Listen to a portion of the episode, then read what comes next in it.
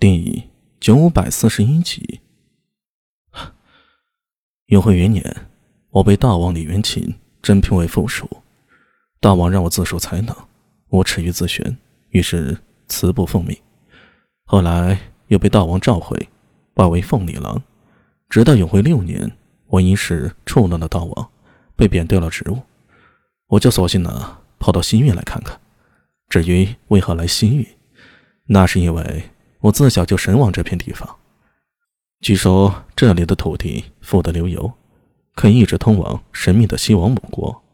等我来了之后才知道，原来不是这么回事儿。我还想考据一下周穆王当年到过哪些地方，后来结识了张通，这一年都跟他在一起经商，以便增长见闻。哦，原来如此，他乡遇故知啊，当辅一大白。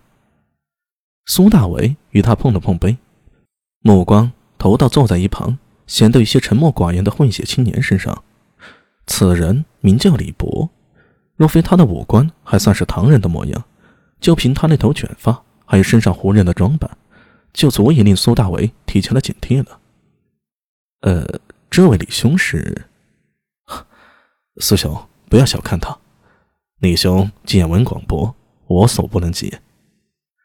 骆宾王很是热情的介绍道：“他是梁武昭王之后，隋末多难，流落之岁，流离散落多年。我最佩服的就是李兄的博闻广记了。据说他曾到过调支呢。”提起调支，苏大伟不由得肃然起敬。调支是基于中原史书中的名字，按真实名字应该叫做塞琉古王朝。是亚历山大帝国分裂后，亚历山大大帝的部将塞琉古一世创建的，以后是叙利亚为中心，包括伊朗和亚美尼亚在内的王朝，妥妥的中原大帝国呀！这李博要是一直到过调支，那还真是个人物啊！行程可比玄奘法师西行两万五千里厉害多了。想到这儿，苏大为向李博拱了拱手，没想到李兄居然去过那么远的地方。使劲啊！你知道调支？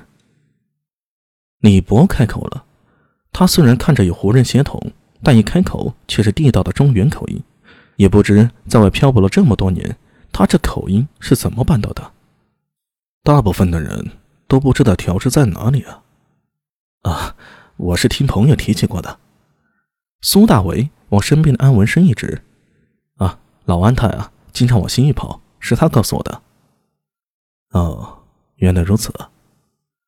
李博脸上总有一种淡淡的忧郁感，闻言未知可否，只是说道：“调支比新域各国可远多了，要过碎叶水，穿过火熏口，进入吐火罗，继续向前到大石，再往前。”他的眼中流露出悠然神往之色，然后摇了摇头，自觉失言了：“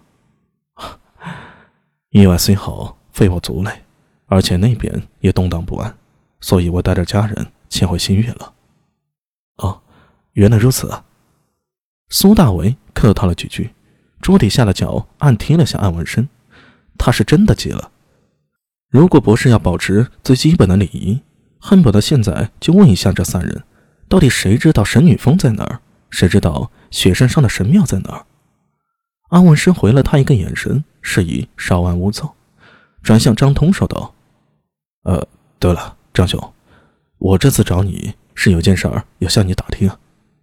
哎，你我的交情用不着这么客气，什么事儿？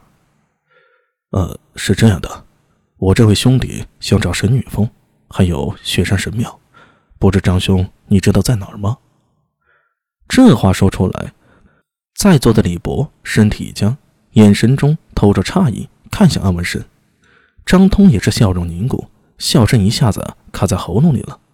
现场的气氛方还在热闹着，突兀的一下子，所有声音都消失了，就像是被人按下了暂停键。停了片刻，安文生诧异的问道：“呃，张兄，怎么了？可是我问的问题有什么不妥？”“呃，没想到啊，阿兄，你居然会问这个？怎么了？”苏大伟有些焦急。有些失神的伸手越过桌面，一把将张通给抓住了。张道兄，这件事儿对我很重要，如果你知道什么，还请告诉我。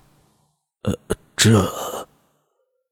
张通脸上的肌肉微抽了一下，呃，疼。哦哦。苏大为忙松开手，却见对方的手已经被自己抓出几道红肿痕迹了，可见刚是一尺情急，力道有多大。如果再大几分，只怕要将人家的手骨给捏碎了。啊，对不住，为师情急了。苏大为忙抱拳致歉。啊，不，不要紧。张通摸了摸自己被捏得剧痛无比的手，咂舌道：“这位苏兄啊，好大的手劲儿。”